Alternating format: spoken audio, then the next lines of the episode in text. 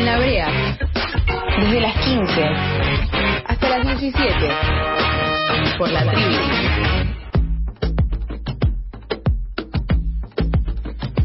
Ahora vamos con un par con un par de noticias porque en diciembre del año pasado perdió Estado parlamentario por tercera vez la ley de VIH, hepatitis virales, infecciones de transmisión sexual y tuberculosis, pero el gobierno nacional incluyó su debate en las sesiones extraordinarias que iban a comenzar el primero de febrero, pero que todavía no se están realizando según el Ministerio de Salud, en Argentina hay 140.000 personas que viven con VIH y se notifican 4.500 nuevos casos por año. Además, en los seis, años que se presentó eh, este proyecto, que entró y salió del Congreso donde no se trató, hubo 15.000 personas que fallecieron con VIH y personas con hepatitis virales. Mañana a partir de las 5 de la tarde se realizará una concentración en el Congreso para que esta ley se debata y no vuelva a perder estado parlamentario. Para conocer más sobre la importancia de esta ley, estamos en comunicación con José María Dibello, presidente de la Fundación Grupo Efecto Positivo. José, ¿cómo estás? Aquí Natacha y Norman te saludamos desde el estudio de FM La Tribu. Hola Natacha, hola Norma, un gusto saludarlo y saludar a toda la audiencia. Contanos por qué es importante que se sancione esta ley y que se modifique eh, la ley que se sancionó hace más de 30 años. Bueno, la verdad que lo primero es porque esta ley va a salvar muchas vidas. Vos recién cuando hacías la introducción mencionabas que en estos seis años se han fallecido aproximadamente 15.000 personas algunas con VIH, otras con hepatitis, otras con, con las dos cosas porque son coinfecciones bastante comunes, igual que en el caso del VIH con la tuberculosis. Y la verdad es que en Argentina, si bien tuvimos una ley, digamos, modelo a nivel mundial, porque fue una de las primeras en el año 90, ya tiene 32 años, es una ley que tiene un enfoque de los años 90, que es fundamentalmente un enfoque biomédico, sanitario, y en el cual todavía en los años 90 ni siquiera, digamos, existía el tratamiento que tenemos ahora para el VIH, que es la combinación de las tres o cuatro antirretrovirales.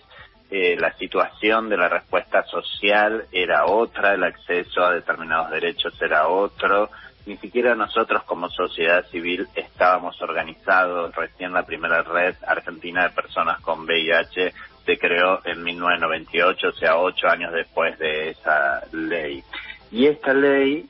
justamente lo que trae es, además de, por supuesto, mantener eh, todo lo que tiene que ver con la respuesta biomédica y sanitaria, un enfoque desde los derechos humanos, desde la respuesta social, porque lo cierto es que todas estas personas que lamentablemente fallecen, mayoritariamente lo hacen no porque por ahí no tengan acceso a los medicamentos o, si se quiere, a la atención pública en salud, sino por la situación de vulnerabilidad social, por la situación de exclusión que aún es una gran realidad en la Argentina y en muchas partes del mundo, ¿no? En la Argentina todavía por ejemplo, se siguen haciendo los análisis del testeo de VIH en los análisis preocupacionales y eso excluye a la mayoría de las personas con VIH de acceder al ámbito laboral y de tener un trabajo registrado. Por eso el 70% de las personas que tienen VIH se atienden en el sistema público de salud y muchas de esas personas se encuentran en una situación de extrema vulnerabilidad y, y de extrema pobreza. Y entonces este proyecto de ley abarca estas situaciones, prevé, por ejemplo, unas pensiones no contributivas en el caso de las personas que se encuentran en esa situación, prevé jubilaciones anticipadas para las personas que por ahí no logran acceder a tener 30 años de aporte justamente por esta dificultad en acceder al ámbito laboral y esta exclusión en la que se encuentran eh, prevé, digamos, una fuerte respuesta a todo lo que es el estigma y la discriminación, que son los obstáculos más grandes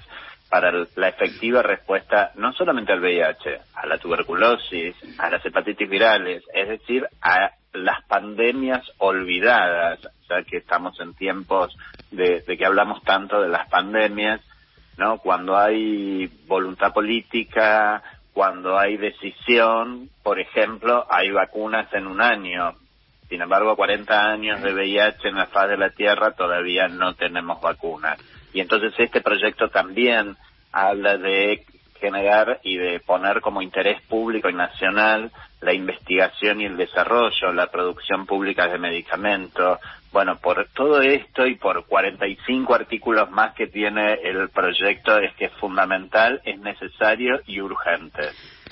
Tengo una consulta. ¿Cuál es no la, la situación actual del proyecto para que pueda ser aprobado, sobre todo teniendo en cuenta no este contexto difícil que, que podemos observar en el Congreso con esta cuestión de que se están definiendo las comisiones sobre qué comisión va, va a tomar eh, Juntos por el Cambio, qué comisiones va a tener el oficialismo en ese sentido, qué, qué camino, qué, qué pueden, qué pueden decir del proyecto, ¿no? Que está para que se Este es el apruebe gran- en ese contexto, ¿no? Este es el, el- el gran punto. El proyecto tiene consenso, eh, es un proyecto que está en la última ingreso, lo hicimos con firmas de diputados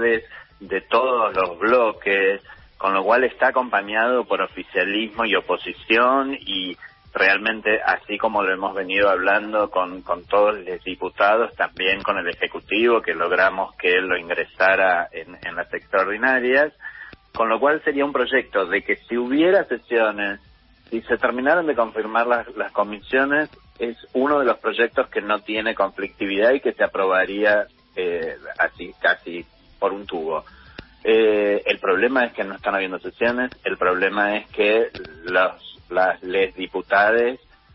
están discutiendo quién preside, quién no, una comisión, qué, qué bloque preside o no la, la comisión, qué partido, y mientras tanto las personas con VIH, con hepatitis, se siguen muriendo mientras ellos este, se pelean por las presidencias de las comisiones. Y esto es lo que estamos reclamando, que, que terminen de resolverlo, al menos que conformen la Comisión de Salud, porque la de presupuesto quedó definida en diciembre cuando trataron el, la ley de, de presupuesto justamente, con lo cual las dos que necesitamos que estén conformadas serían la de presupuesto y la de salud, o sea que si conforman la de salud en estos días y antes del 25 de febrero hacen una sesión para tratar, aunque sea el nuestro proyecto, el de este, resistencia microbiana, que es otro que, es de salud y que tiene consenso de, de todos los bloques, eh, tendríamos eso aprobado y que dejen sus discusiones para el resto de las comisiones y sus conflictividades con la cuestión del Consejo de la Magistratura y, Sí. y la, la cuestión del FMI para después las ordinarias si quieren, pero este proyecto salva vidas, lo necesitamos. Sí, ojalá que suceda, pero por lo, por lo que se está visualizando, digamos, en las últimas novedades, es que eh, hay muchos, de hecho, proyectos también que podrían perder estado parlamentario, porque el viernes eh, necesitarían tener los dictámenes y, bueno, están ahí visualizando, tratando de ver en realidad si se puede discutir, si pueden tener una sesión eh, la semana que viene, antes del primero de marzo, que Alberto Fernández eh, dé ahí la apertura del Congreso. Pero por otro lado, te consultamos, ¿qué, ¿de qué se trata no el, también el Observatorio Nacional sobre Estigma y Discriminación que, busca también crear con la ley, no? Bueno, esto es, es muy importante, digamos, eso lo, lo trabajamos además conjuntamente con el INADI y está en consonancia con otro artículo que es el de la creación de la Comisión Nacional para VIH, tuberculosis, hepatitis A y TS, que es una comisión interministerial, pero además conformada por el 50% tiene que estar conformado por la sociedad civil y que sería la, la comisión que definiría y, y monitorearía las eh, políticas públicas. Entonces, teniendo un observatorio, teniendo un proyecto además que eh, incluye sanciones específicamente, porque esto que hablamos de los testeos en los preocupacionales, existe una resolución actualmente del Ministerio de Trabajo, pero nadie le hace caso porque este no no no tiene sanciones es una norma es una resolución ministerial con lo cual es una norma de, de, de baja jerarquía digamos y por eso es tan importante que esté en, en la ley. Y entonces ese combo de un observatorio que nos permita justamente estudiar las situaciones de estigma y discriminación, por otro lado generar campañas para disminuir esas situaciones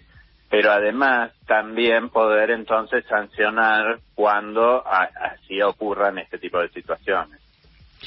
José María, con el COVID se vio la importancia de la vacunación y ustedes desde la Fundación eh, Grupo Efecto Positivo se sumaron a la campaña que era para liberar las vacunas. En el caso de estas enfermedades de transmisión sexual, ¿cómo se viene dando esta pelea? Y vos recién hablabas de en 40 años todavía no tenemos una vacuna. ¿Por qué crees que todavía no hay una vacuna?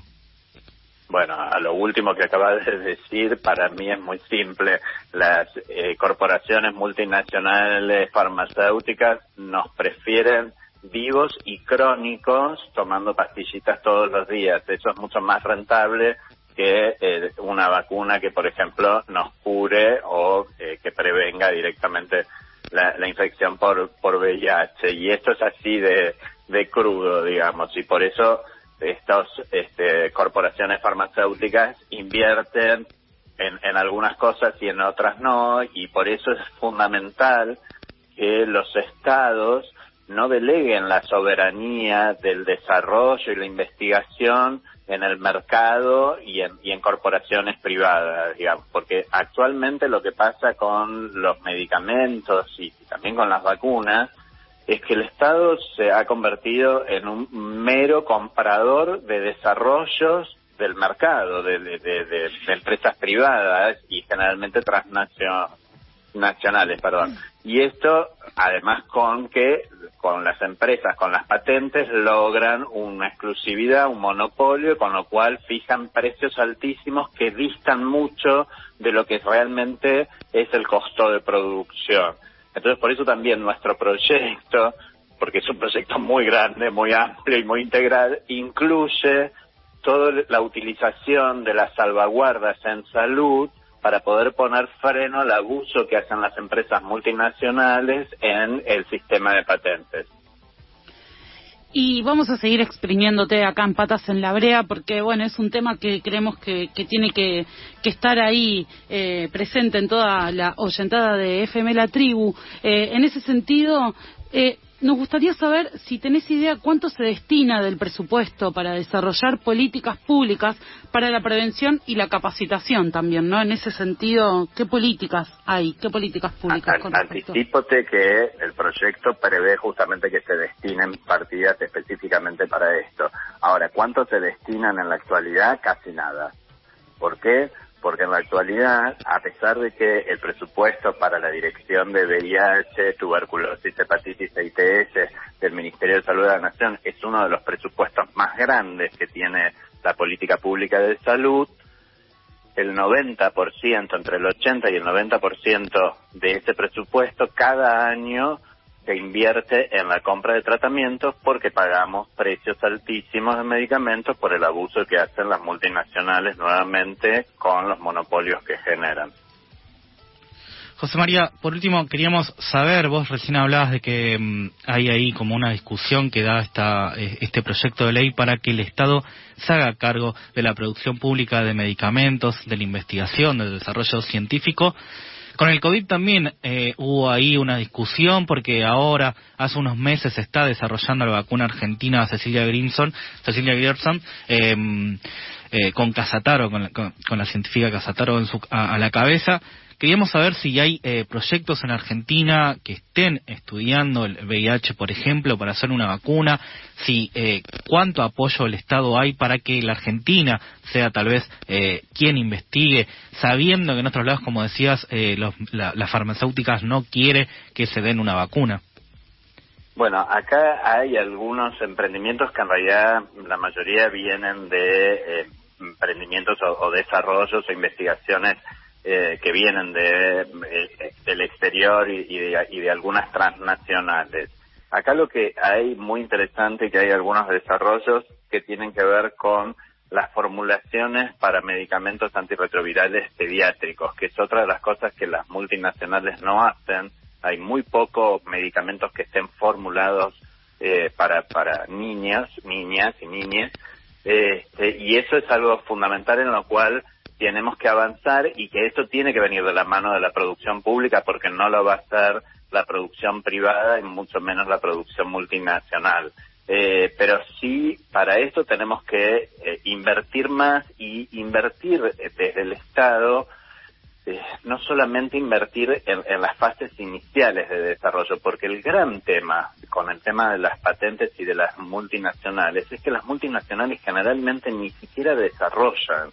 Es decir, lo que hacen, compran desarrollos públicos. ¿Viste esto que decíamos de las vacunas, que la mayoría han partido de investigaciones y desarrollos con fondos públicos que después han sido adquiridas por las multinacionales, patentados por las multinacionales y termina siendo el gran negocio de las multinacionales que ni siquiera los desarrollaron. Nosotros en general y los estados mayoritariamente en todo el mundo invierten en los desarrollos básicos, en los desarrollos iniciales, pero después esos desarrollos que tienen que ver con la fase 3, digamos, que necesita mucha más eh, inversión, digamos, y que tiene que ver con que se prueben las drogas con cantidad de personas y toda esta cuestión que, que ya es mucho más amplia, en general los desarrollos públicos que provienen de, de universidades o, o, bueno, o centros como el CONICET y demás, no, no tienen los fondos suficientes para poder seguir avanzando a, a esas etapas de eh, investigación y de desarrollo. Y eso es lo que necesitamos ampliar.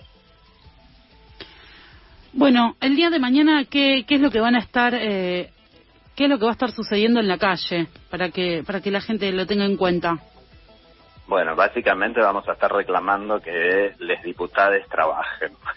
que se sienten en sus bancas y sesionen, porque ya en este momento ni siquiera estamos pidiendo que apoyen la ley, porque ya sabemos que tiene apoyo, estamos pidiendo que simplemente hagan su trabajo. Que agarren la pala. Claro, que agarren la pala, que dejen de, de discutir por quién va a presidir cada comisión y que hagan lo que tienen que hacer. Eh, vamos a estar convocada desde muchas organizaciones, o sea que entendemos que va a haber una participación importante y amplia, no solamente de organizaciones que tienen que ver con el VIH, la tuberculosis o la hepatitis, sino organizaciones eh, de la sociedad civil y sociales más amplias y también algunas agrupaciones eh, de distintos partidos políticos también vamos a tener la presencia de algunos diputados que ya nos han confirmado, como Daniel Goyán, Carolina Gailar, que fue la primera firmante del proyecto, pero no solamente del oficialismo, también eh, Maxi Ferraro, por ejemplo, que también es firmante del proyecto, va a estar presente, también eh, Romina del Pla. O sea, vamos a tener un abanico representando esta, esta cuestión de, de todos los bloques que han firmado este, el proyecto se va a leer un documento, por supuesto, que, hemos preparado desde el Frente de, por la Salud de las Personas con VIH y otras organizaciones más, que somos las que estamos convocando desde esta confluencia que formamos para ver si logramos esta epopeya de que conformen la Comisión de Salud y, antes del viernes, o sea, de pasado mañana, este, examen a sesión para la otra semana y, bueno, y ahí estaremos en congresos desde las 5. Hay algunas organizaciones que han preparado algunas acciones particulares, algunas performances. Ahora tenemos en Argentina de vuelta, hace muchos años que no teníamos, pero se volvió a conformar ACAP eh, de Argentina, que es una organización a nivel mundial muy histórica que, que surgió ya, por ejemplo, en Francia en los años 90, 80, 90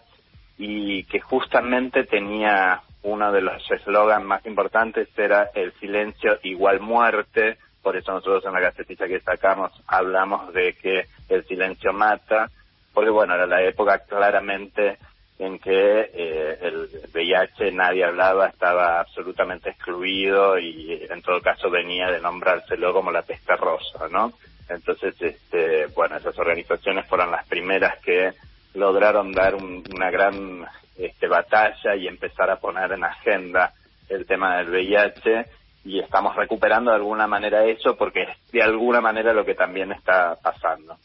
José María, te agradecemos muchísimo la comunicación con FM La Tribu. Estaremos pendientes de lo que suceda mañana en la calle y especialmente lo que suceda estos días en el Congreso.